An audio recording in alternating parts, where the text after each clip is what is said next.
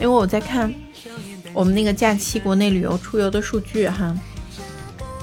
它是这样子的：二零二一年的清明节假期，全国国内旅游出游数是一点零二亿次，按同比这个就是口径呢是增长了一百四十四点六，但是是恢复疫情前的九十四点五。谢徐老师的玫瑰花，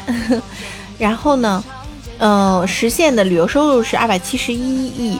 同比增长了二百二十八，但是是恢复至疫情前同期的五十六点七。其实你要知道啊，就是就是这个数据其实并不乐观，也就表明着我们其实消费动力是不足的。呃，更多的人情愿是窝在家里，因为你看到的是出游人次是这些，但是它其实是。人均的就是恢复到疫疫情前的九十四点五，然后呢，但是它的消就是旅游收入啊，只有疫情前的五十六，也就是说人均消费额是降低了，而且降大比例降低。你要知道说，我们这两年的物价还是上涨呢，所以其实是人均消费是不足的，人均消费不足。其实我就是在那天我们就在说，他会不会拉动消费？他用什么方法去拉动消费呢？拉动消费对我们有什么样的帮助嘞？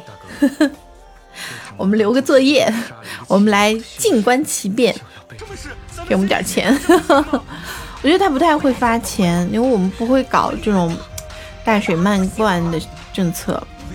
所以我就是期望说，这个不知道这个关系对不对哈，就期望说看看到时候是不是有可能股市上面拉一把，筑底也筑也开始筑底筑的差不多了。谢谢徐老师，谢谢书记，嗯，我们没关系，我们至少大家在努力，所以其实就是看看这个筑底，现在应该说是在走筑底和探底和筑底的过程，尤其四月份又是财报季，但是把底的底子打得踏实一点，我觉得没有什么太大的问题。新能源车如果这个时候的话，我觉得可以看一看啊。多看一看，然后慢慢进，不要着急。